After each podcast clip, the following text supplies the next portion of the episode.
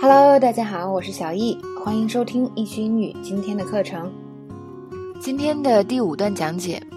那么，Jessie 在买盒子的时候咨询老白说：“嗯，怎么才能找到你要的那个盒子呢？”结果老白指点他找到以后，他会觉得这个塑料盒子好像有点弱，不太给力。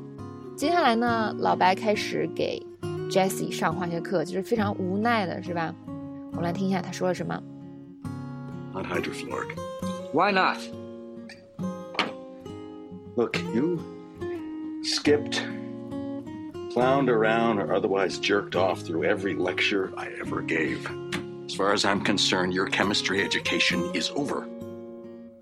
老白终于受不了了，是吧？嗯，老白的意思就是，我上化学课的时候你又不听，我现在跟你说，然后你又问我，真烦人。那么，呃，老白的意思就是说呢，这个氢氟酸就不会腐蚀。那氢氟酸这个词怎么说呢？hydrofluoric。这边又想给大家回忆之前那个发音点了，就是小易教大家记单词的时候用一个拼读法，是吧？这个东西它并没有什么高大上的一些东西要记忆，非常简单平实。但是这个呢，对你背单词也好，对你就是以后能认出更多词也好，都有非常大的帮助。好，我们来回忆一下。首先呢，当我们看到 hydrofluoric 这个词的时候，我们先确定它的辅音，因为辅音通常就是变化最少的音了。你看这个 h。发这个音，dr 通常发 j 这个音，f 和 l fl 这边都没有问题是吧？还有那个 rick 那个 r 和 c 都没有大问题，我们基本能确定辅音没有什么奇怪的发音。那么就看元音了。那这个 hydro，首先 hydro 它是一个表示水的这样的一个词缀，这个是很常见的，所以大家可以记一下。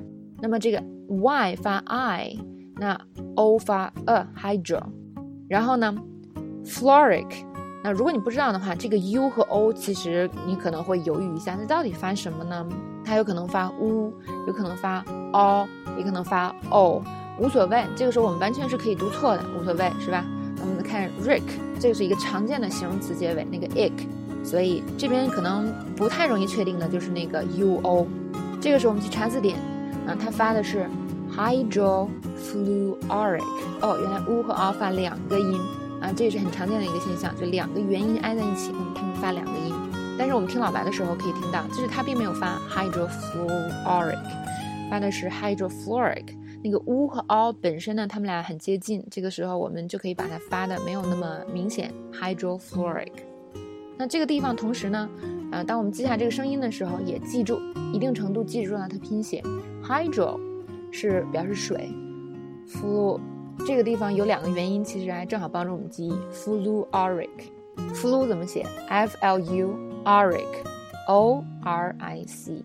但我们记住完整的发音，hydrofluoric 这个词呢，某种程度上就记住了。你肯定记得不是特别牢，不要说你，我记得也不是很牢，因为我这个词我以前也不会，是吧？什么氢氟酸，平时谁说它？但是因为这个原因，我对它就有了一个程度比较深刻的记忆。那么以后我再遇到它，我非常容易能想起来它的发音。然后我也再多见几次，我就非常容易能把这个貌似不可能记住的词记住。那这边为什么每次都给大家找这种特别难的词呢？就是因为这样的词我们本身就是看看来完全不会，是吧？但是如果你一旦经过这个方法以后，就很容易记住。那么其他的词同理就更容易记了。大家一定要用这个方法，特别好。好，那再确定一下这个方法是吧？先确定辅音，然后猜元音的发音。然后你自己先说一遍，就反正把这个猜的说一遍，然后你再去对照正确的，你会发现哦，我什么地方对，什么地方没对，这样记忆特别深刻。然后之后呢，思考记忆一下那些元音，平时大概都应该发什么样的音，然后呢，这对你下一次看到其他的单词，把它读音说出来也特别有帮助。OK，那接下来我们就要看句乙烯，这样考一下大家哈，这个句乙乙烯怎么说？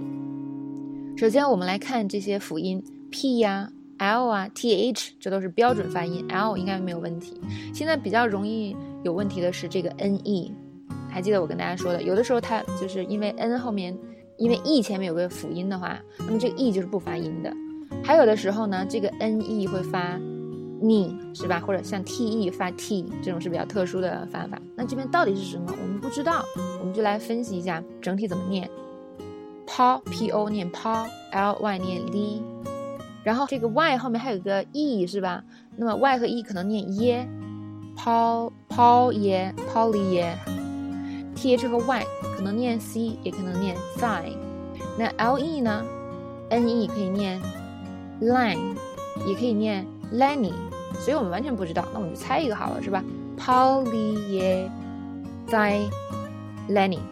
OK，你会发现啊，这是个什么东西？我完全不知道。好，那我们去对照一遍正确的发音。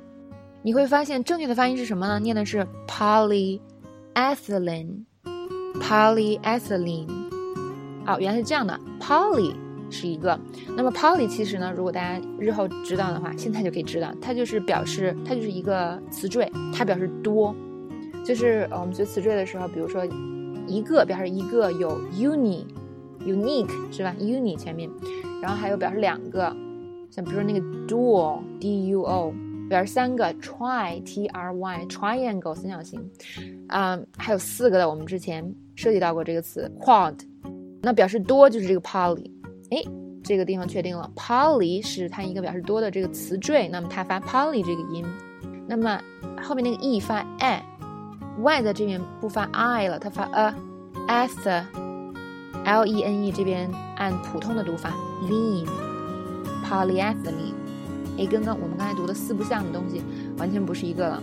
我必须要说这个词更难记一些，为什么呢？因为它的元音变化太多了。因为我比如说我说 poly 我能记住，ethylene，比如说这个 the，你下一次想起来这个发音的时候，这个 T H 后边这个元音你特别容易记成别的，因为 A 也可以发这个音，O 也可以发这个音，是吧？所以这个词就是相对难记的了。不过呢。好消息是我们也不必记住它，呵呵，因为平时很少用。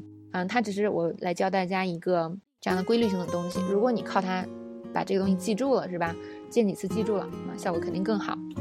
有一个地方就是大家可能问我，他说：“老师，你看这个 poly，你会是吧？它表示这个词缀就是多，我不会，我到时候遇到不认识的词怎么办啊？”然后我就想跟你说，你以为我开始就会吗？是吧？那么刚开始我们去做这件事的时候，肯定有很多东西是不确定的。我们慢慢来，随着你时间长了，或者有很多机缘巧合，像我学到这个 poly 这个词缀也是一种巧合，就不是说我只去背词那个词根词缀了还是怎么的，没有。所以在生活中很多地方我们可以吸收到很多英语知识，比如说我们的课程本身就是一个特别好的这样的一个知识库。就无意中能让你吸收到特别多不同角度的知识，我觉得这也是易趣英语的课程跟其他课程不一样的东西。那在这个过程中，你慢慢会认识到更多的词根词缀，或者是你认识的不多，比如说这个 polyethylene，它这个东西后面我觉得它肯定还有其他词缀，那我就不知道了，是吧？但无所谓，不影响我们记忆。那这个拼读法呢，目的第一帮我们记住单词，第二呢就是帮我们回忆起单词的发音，或者是记住单词发音的时候能够回忆起它的拼写。然后最重要的，让你逐步的对英语的单词的这个拼写啊、拼读有一个概念，就是你的这个感觉会越来越好，你写的会越来越正确，这也是一个很重要的地方。好了，说了这么多呢，希望对大家有帮助。